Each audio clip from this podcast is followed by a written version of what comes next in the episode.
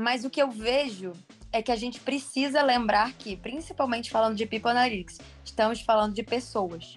Não estamos falando de objetos, não estamos falando de é, seres irracionais, estamos falando de pessoas. Não tem hoje um dono do People Analytics, ele pode ser toda a organização, porque ele é, são dados. Uma organização data-driven, ele precisa analisar dados mais profundamente, independente de onde que eles venham ou de quem seja. De People Analytics, a gente tem muitas formas de fazer análises que sejam úteis, né? Análises e predições, enfim. É, você pode querer reter pessoas, então você está perdendo muita gente numa área que é muito crucial para você. Então, como é que você faz para não perder? Este dado de origem que starta todos os estudos, ele vem do nosso assessment. E depois você vai complementando aquela coleção de dados com outros tipos de dados para tentar qualificar melhor aquela informação. Apesar de, de dados serem né, o novo petróleo, tudo a gente quer voltar para dados, basear decisões em dados, a gente tem uma questão de até que ponto eu posso consultar determinado dado ou usar ele e de que maneira. Toda vez que eu recebo aquele e-mail da Microsoft dizendo como foi que eu usei meu tempo, eu devo confessar para você que eu fico um pouquinho preocupado também. Parece, parece um Big Brother no computador, né? Ele está ali olhando tudo que eu estou fazendo e aí realmente preocupa um pouco. Com certeza é. é pois é. Data on air.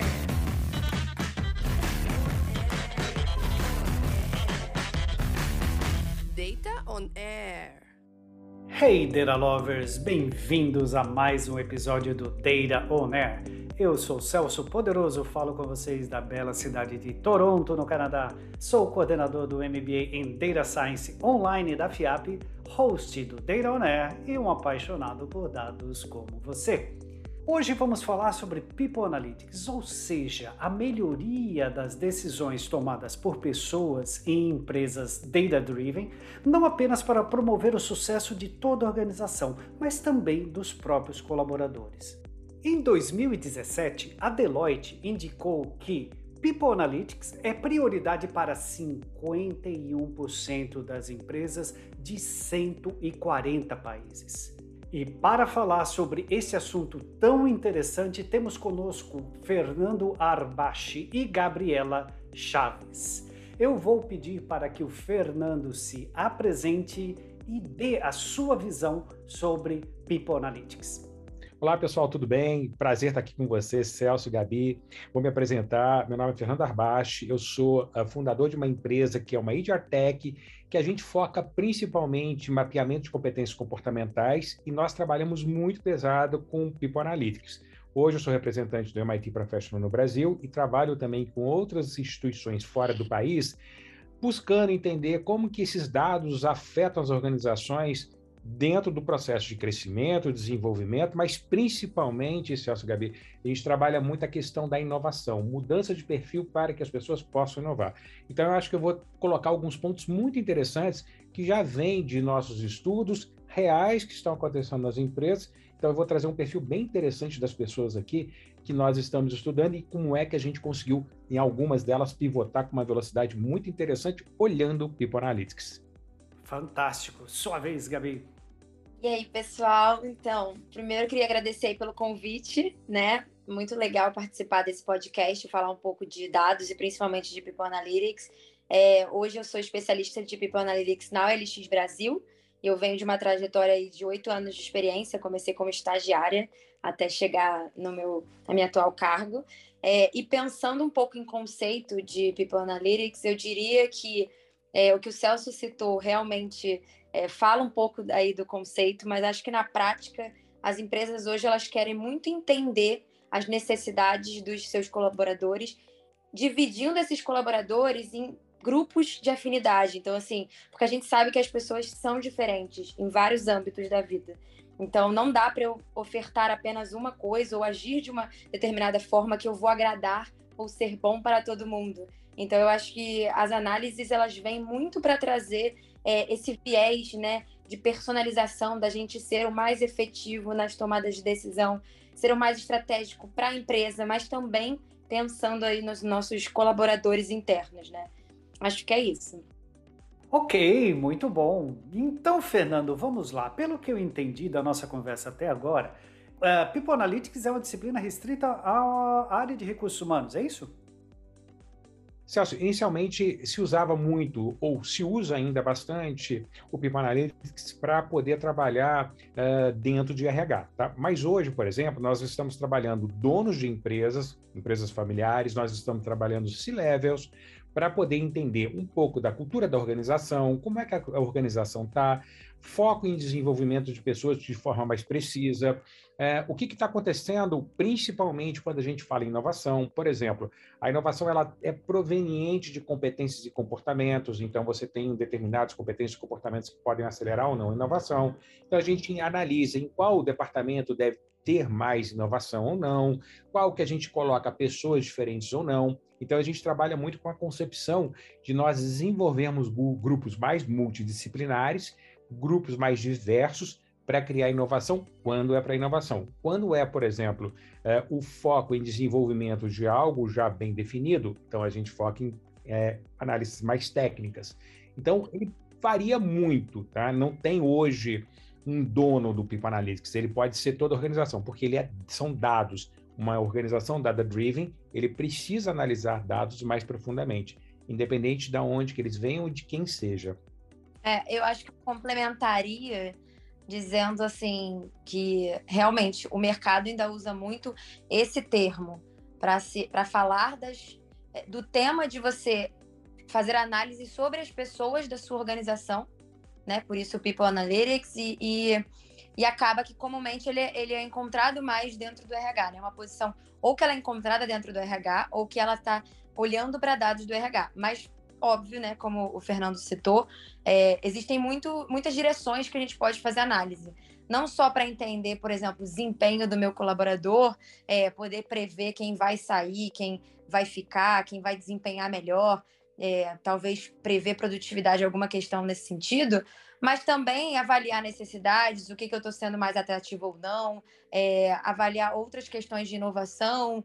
Enfim, acho que tem muitas variáveis e alternativas hoje em dia e a gente consegue aplicar qualquer tema, né, pensando em análise de dados como um tema macro, podendo ser bem abrangente em várias frentes, né? pelo que vocês colocaram aí, eu pude captar alguns pontos que eu entendo que são aí os talvez os principais pilares, né? Então, você, você comentou aí, vocês comentaram sobre a parte de uh, planejar o tipo de colaborador que a gente quer ter dentro da empresa, adquirir novos talentos, muitas vezes até fazer uma busca de novos talentos. Uh, o que mais tem uh, nesse universo. Existiria alguns outros tópicos aí que são mais importantes quando a gente está falando de People Analytics, além desses que eu citei? Eu acho que definir o que é mais importante depende muito da necessidade da estratégia da empresa, tá? Cada empresa vai ter um tema que é mais relevante, mais importante do que outro, e isso também depende até do tempo, né? Enfim, inicialmente pode ser que uma coisa é muito importante, depois, dependendo do que vai acontecendo no mercado, com a empresa, etc., você vai mudando o seu foco. Mas, assim, de People Analytics, a gente tem muitas formas de fazer análises que sejam úteis, né? Análises e predições, enfim. É, você pode querer reter pessoas, então você está perdendo muita gente numa área que é muito crucial para você. Então, como é que você faz para não perder? é você poder prever quem é que vai sair e por que, que essas pessoas estão saindo, para você conseguir ser proativo ali numa tomada de decisão. É, você pode querer fazer alguma proatividade em reconhecer pessoas pela performance, mas não só olhando performance, cruzando muitos dados, né, performance, a parte de desenvolvimento, potencial, talentos, é, enfim, N dados que te tragam quem de fato você poderia é, reconhecer proativamente, sem esperar que a pessoa é, perca o engajamento para você fazer algo. É, você pode querer medir aderência à cultura, muitas empresas fazem isso. Como é que eu consigo identificar quais são os meus multiplicadores internos, aquelas pessoas que elas são tão aderentes à cultura da empresa que se eu desse algum desafio para ela, né? Ou então colocar ela num projeto, ou então colocar ela como líder em alguma área, ela vai se desempenhar muito bem porque ela ela ama aquilo ali, né? Ela ama onde ela está. Não só faz muito bem o que ela faz, mas ama onde ela está. Acho que tem muitos outros exemplos, acho que o Fernando também pode citar alguns aí para me complementar, mas a gente tem muitas possibilidades, né? Perfeito, Gabi. Eu vou te complementar. Abrangeu bastante coisa bem interessante. E tem um ponto também que a gente já percebeu que é bem legal, tá bem bacana, que é o seguinte: nós percebemos que as pessoas elas tendem a construir ao longo da sua vida uma série de comportamentos e competências. Quando a gente descobre esses comportamentos e competências, elas em geral estão associadas a determinados cargos, posições e funções.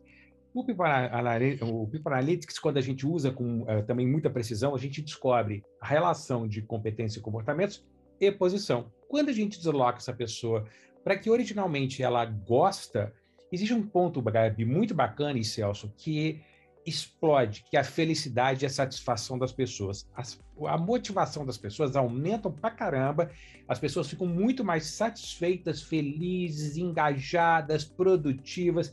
Então, quando nós acertamos a relação pessoa-cargo, isso tem um resultado para a empresa fantástico, mas não só para a empresa, mas também para a pessoa. A pessoa também, as pessoas ficam felizes, satisfeitas, alegres, ficam mais empenhadas, é muito legal isso. Tá? Então, complementando o que a Gabi falou, a gente tem esse detalhe que ainda faz uma diferença bacana quando a gente implementa em grande escala na organização. E aí eu entendo até que alguns programas, né, que nem a empresa que eu trabalho aqui no Canadá, eles têm diversos programas de inclusão. Por exemplo, um deles é o Proud to Be Me, né, onde você, você é o que você é e beleza, é isso mesmo, vamos incentivar e fazer que isso uh, seja comum para todos, né? Então eu entendo que por trás disso a gente tem uma série de dados suportando essas iniciativas. Eu queria saber de vocês quais são as principais fontes de dados para a People Analytics. A gente utiliza o nosso próprio assessment. Nós construímos um assessment em que a gente trabalha muito a questão do comportamento e competência de pessoas e a partir do competência, da competência do comportamento, a gente vai cruzando uma série de outros dados. Por exemplo, cidade, origem, gênero, uh, quanto tempo de casa, uh, qual é a função, qual é o cargo, o que, que aconteceu, quem é o chefe, quem é o líder. Então, você vai colocando uma série de dados e vai verificando se existem clusters. Então, você vai clusterizando, entendendo se existe um padrão aqui, um padrão ali. Então, a gente vai utilizar todas as informações e todos os métodos já utilizados hoje para fazer analytics para poder entender exatamente como que acontece. Por exemplo, a gente usa muito box plot para saber o nível de dispersão de determinadas competências e comportamentos. Então, este dado de origem que starta todos os estudos, ele vem do nosso assessment. E depois você vai complementando aquela coleção de dados com outros tipos de dados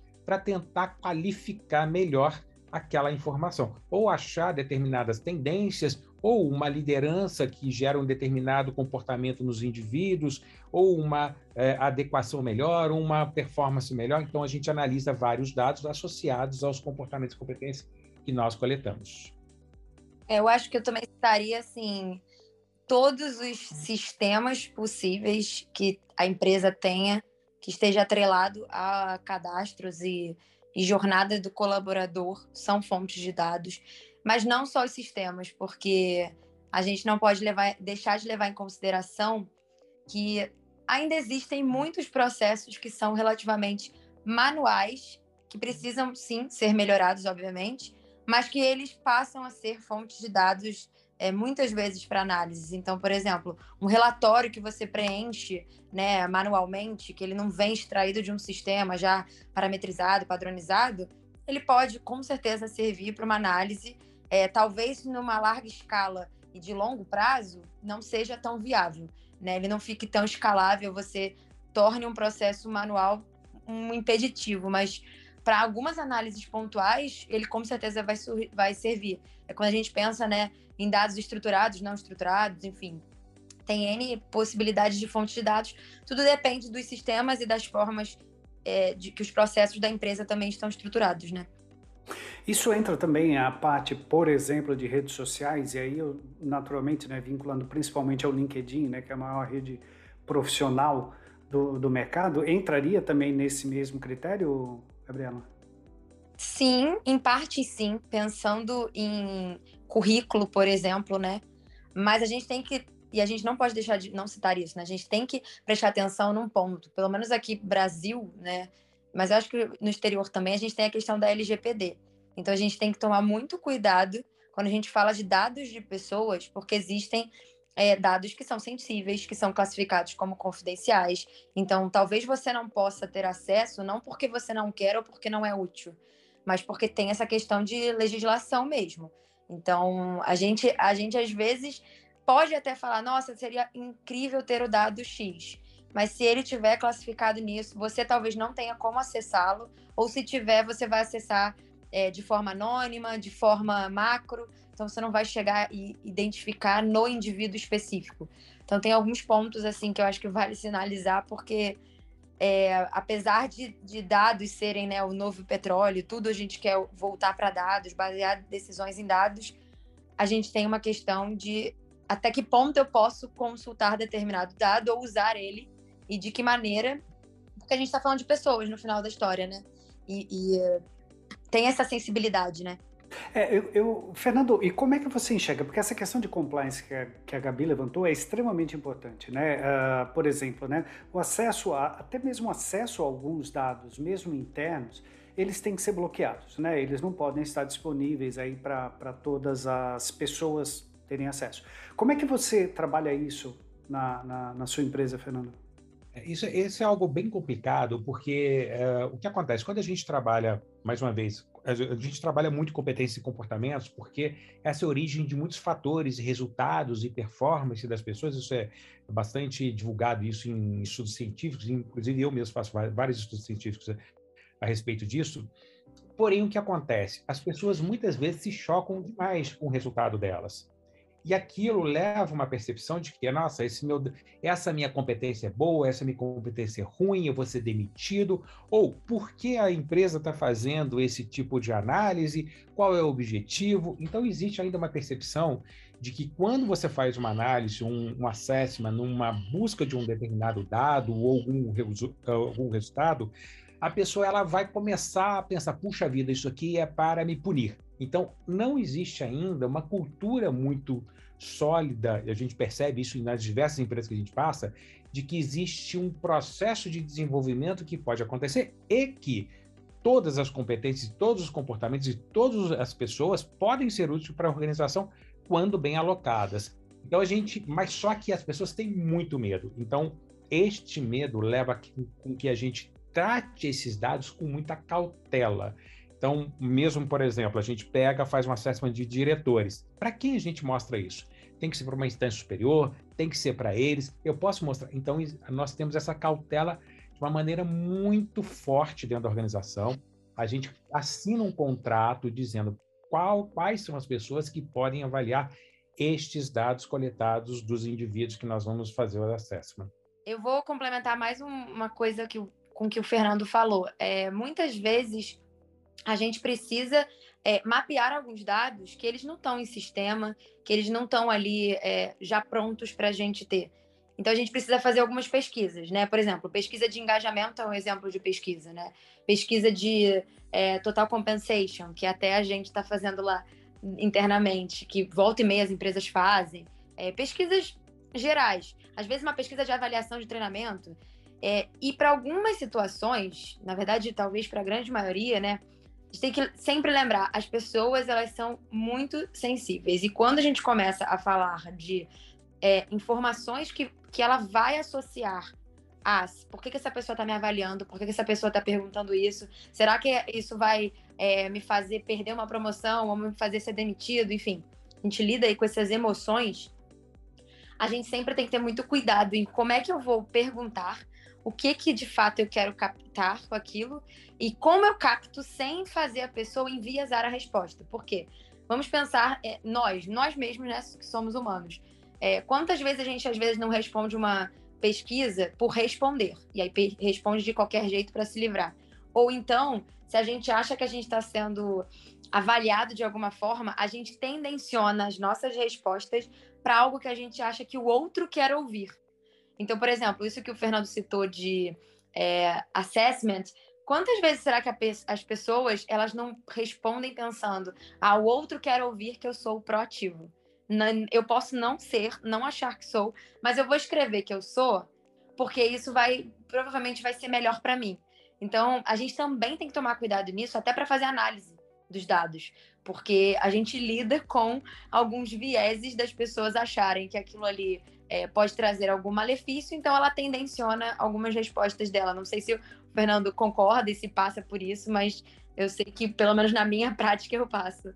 É isso mesmo, eu concordo com você, Gabi. As pessoas, elas. Na realidade, existe uma grande ansiedade na, na no mundo, né?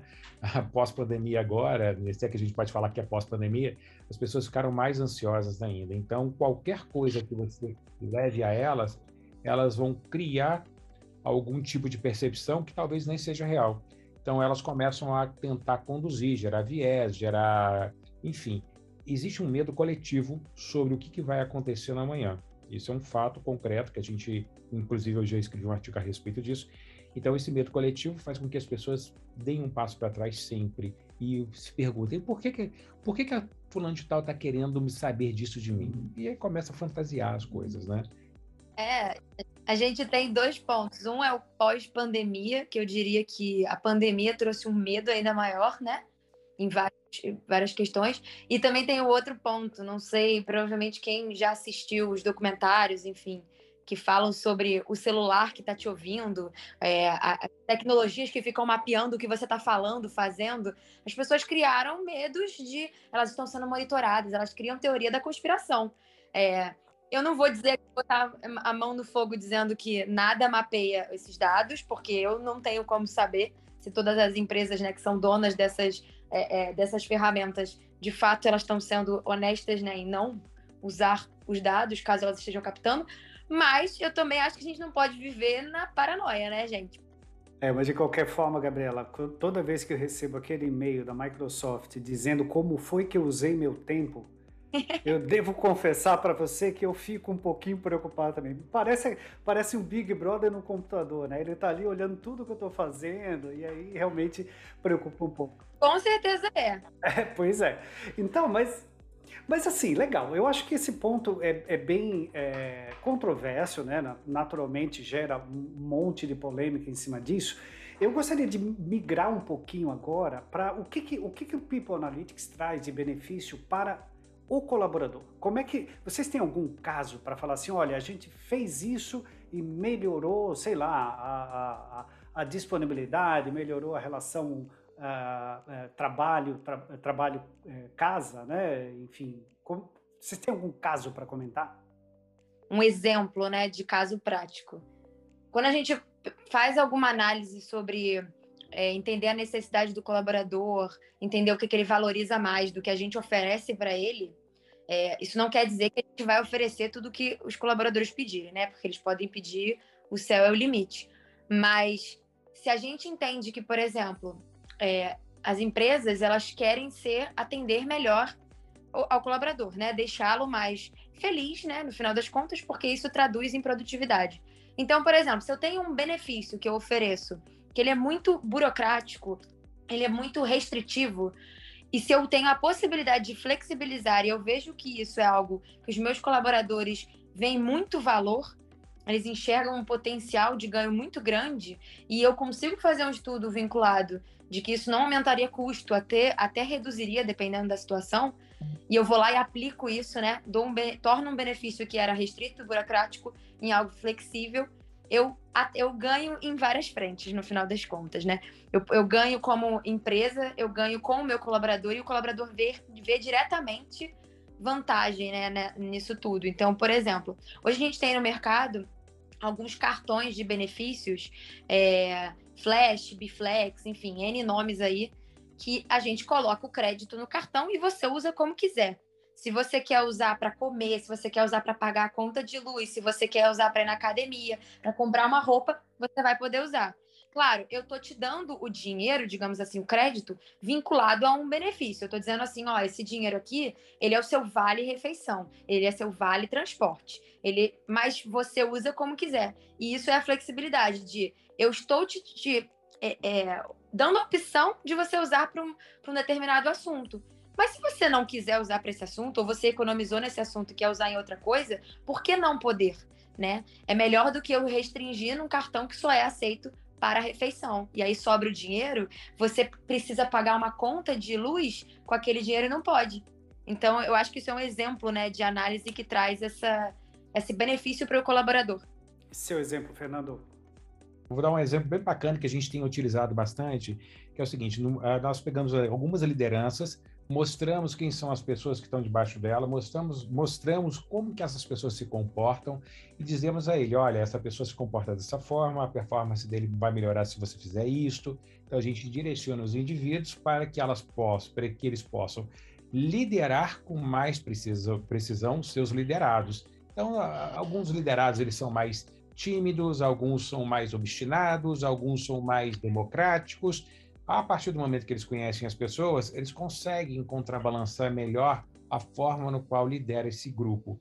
E, em geral, quando a gente faz isso, a performance da equipe aumenta muito e a relação entre líder e liderado melhora amplamente. Então, a gente utiliza a informação para que este líder conheça as pessoas do seu time, aumente a performance deles, faça com que eles consigam se sentir melhor e aí você faz uma série de ações que são interessantes, dependendo do grupo, como por exemplo, aqui você tem que aumentar a liberdade de comunicação, mas essa pessoa é mais tímida, então você tem que estimular ela a falar. E aí vai dando uma série de elementos que as pessoas vão aumentando a sua performance, a sua capacidade de liderar o seu time. Esse exemplo que o Fernando citou, eu vou falar um caso real que foi comigo mesmo. É, quando você entra, às vezes, numa equipe recente, as pessoas são novas, e principalmente hoje em dia no modelo remoto, né, que muita gente está trabalhando o quê? de vários lugares do mundo e que só se vê por uma telinha de computador. É, a gente fez um, um PI, né, para a gente poder mapear o perfil das pessoas. A gente fez em time. E aí o time pôde conhecer um pouco do perfil de com quem você lida. E não porque a gente quer julgar ninguém, não porque a gente quer mudar ninguém, mas para saber como eu tenho uma, é, uma troca, seja na fala ou na atitude ou na forma de trabalhar, melhor potencializada com pessoas de perfis diferentes. Então, por exemplo, se eu tenho um perfil que eu sou muito, é, falo muito, eu sou expansiva, sociável, etc. E eu tenho uma outra pessoa no meu time que é mais tímida, retraída, que ela é mais na dela, que ela já é mais assim analítica. Eu preciso saber lidar com essa pessoa, né? Para a gente ter a melhor troca possível. Então, é um excelente exemplo né, de como é, os dados e sobre pessoas também podem ajudar no dia a dia e em relações, né? Que no final das contas é o que a gente tem o tempo todo. Imagina que, que incrível seria se a gente pudesse fazer um, uma análise de perfis dentro da família. O quantas brigas a gente não evitaria só por entender como que o outro reage, pensa, sente, enfim. Melhor não, melhor não, eu acho melhor não.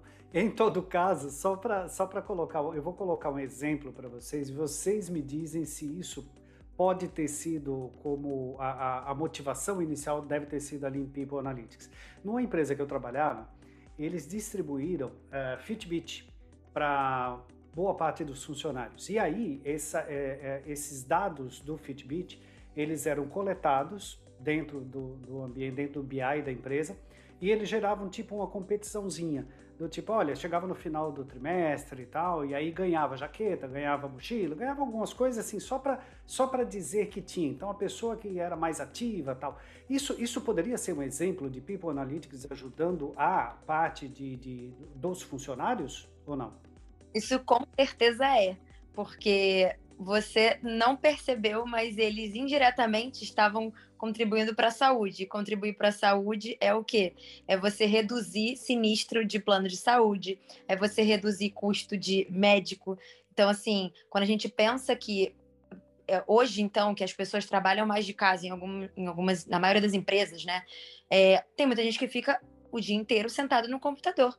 A pessoa não levanta, ela não caminha, ela não tem mais aquele aquela questão de eu tenho que caminhar até para pegar o transporte para o trabalho, depois eu caminho para ter que ir no banheiro do trabalho, para ter que pegar uma água. Não, agora eu tenho tudo do meu lado. Eu não ando, eu fico sedentário, né? Dependendo aí da, da profissão. Então, por que não eu gerar alguma, nesse caso, nesse exemplo, uma competitividade saudável, né? Duplamente saudável, para eu fazer o meu colaborador querer se movimentar e ele não vai perceber que isso, mas isso vai ajudar e vai contribuir para a saúde dele e, consequentemente, isso reduz muito provavelmente custos de saúde para a empresa.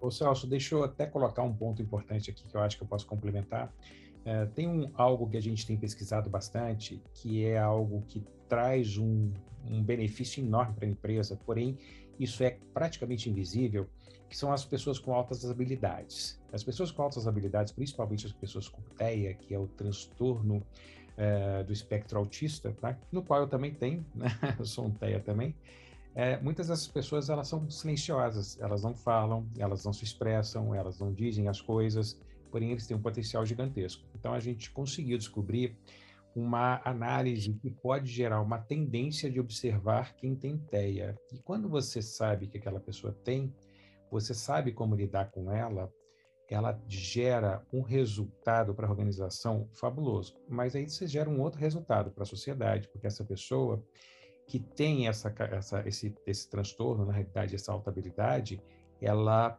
pode ser simplesmente separada da sociedade, porque isso existe, porque as pessoas, em geral, têm TEA são sociofóbicas, como eu já fui, né?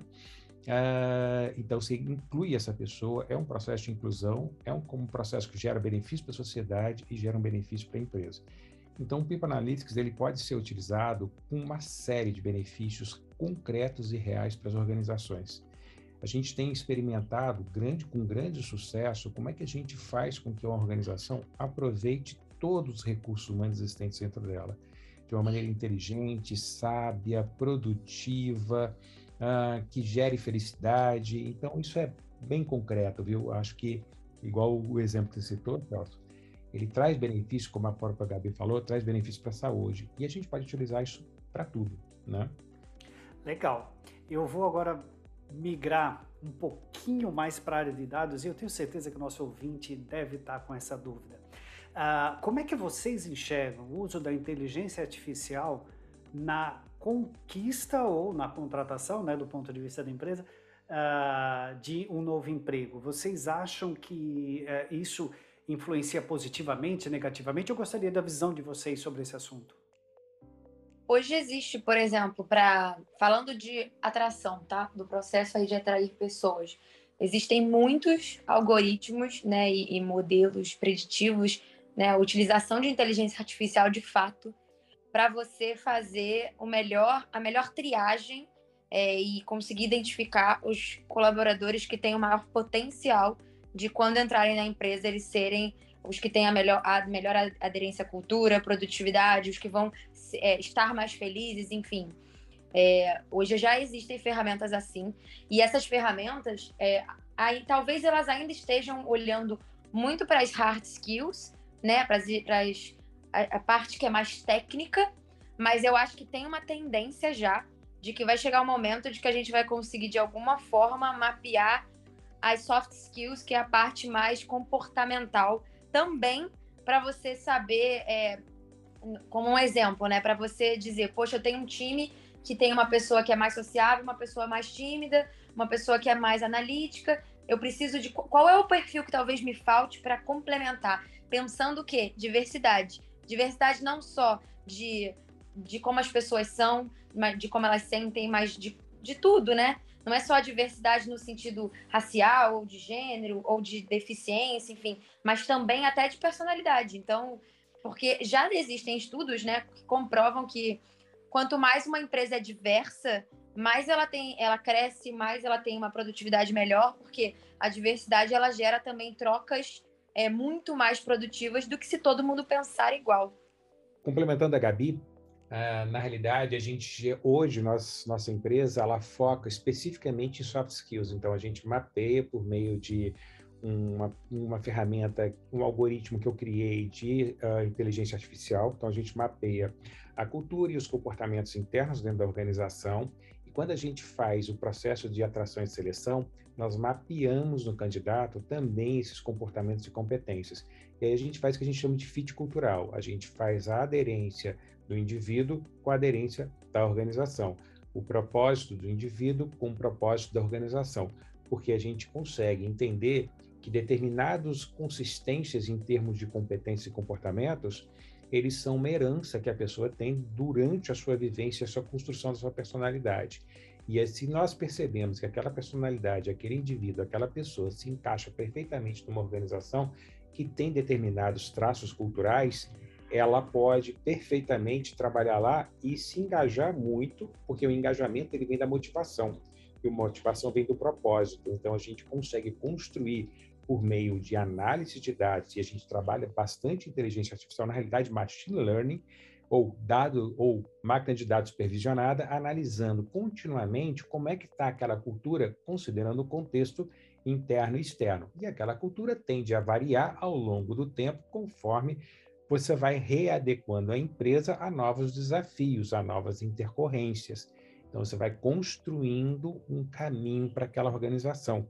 E aí você vai avaliando se as pessoas que estão naquele momento entrando estão dentro daquele caminho ou vão entender aquele caminho que a empresa quer chegar. Olha, nós temos que marcar um, um, episódio aí do nosso podcast para a gente voltar a falar só sobre esse assunto, o uso da inteligência artificial aí em People Analytics. E aí, porque, claro, a gente tem, a, de novo, né, a questão de compliance, questão de bias em cima daquilo que muitas vezes o algoritmo vai colocar.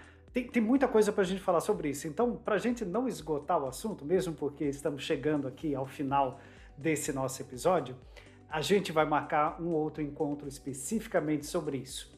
Pois é, a gente está chegando no final e, como é de costume, né, eu vou pedir para que vocês façam aí as suas considerações, seus comentários finais e deixem uma dica para o nosso ouvinte, começando pelo Fernando. Ah, obrigado, Celso. Ah, na minha dica é muito simples. Nós estamos vivendo um momento agora em que os seres humanos estão voltando a dar importância para a criatividade, para a inovação, para o processo de desenvolvimento humano. Nós estamos saindo de um processo onde a gente estava automatizando muita coisa por meio do ser humano e agora a gente está automatizando por meio de máquinas. Então, o que eu acredito piamente, Celso e Gabi, é que nós precisamos entender quem são as pessoas para que a gente dê ou pegue aquele potencial que muitas vezes está escondido e amplifique ele e dê o real destino a cada pessoa. Então, o People Analytics ele ajuda demais as pessoas a se compreenderem, com, compreenderem a si mesmas, ou seja, o autoconhecimento e a organização compreender aqueles indivíduos. Ou seja, é uma uh, convergência de interesses. As pessoas entendendo a organização e a si mesma e a organização entendendo as pessoas. É fantástico isso, isso dá um resultado belíssimo. Gabi? Bom, primeiro queria agradecer aí Celso e Fernando por todo esse papo aí que foi muito interessante, assim, eu tenho certeza que agregou muito no conhecimento. Espero que eu também tenha conseguido agregar para vocês alguma coisa. É, eu acho que eu focaria, talvez, aqui a minha dica, talvez ela tendencione a ser muito para quem está nesse mercado ou quer entrar nesse mercado, tá? Vou sair um pouco só do conceito de People Analytics, mas falar um pouco mais até de quem quer ou está nesse mercado.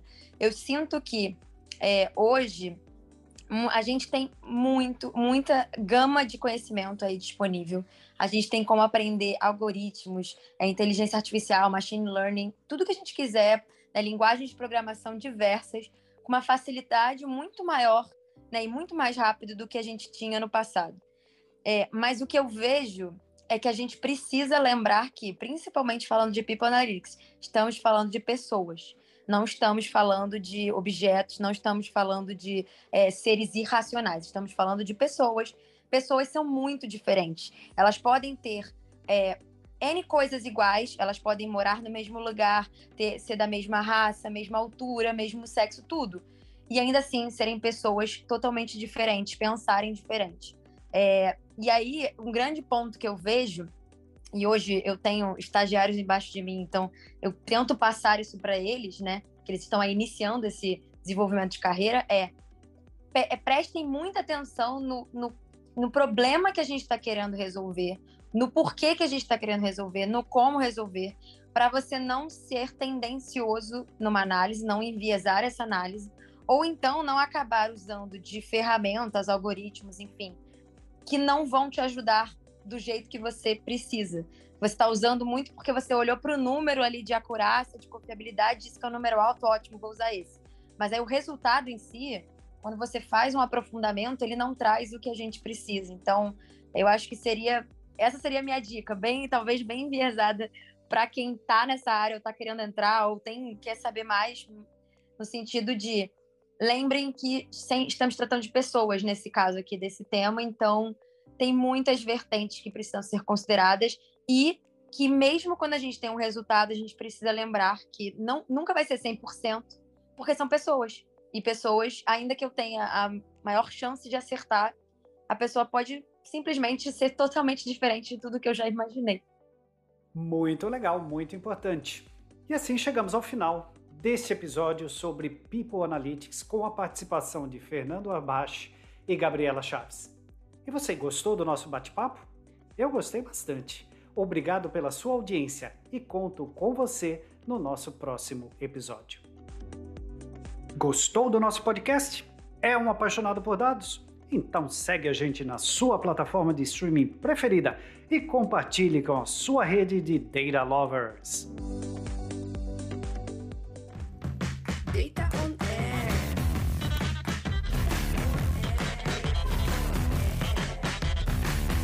Data on Air.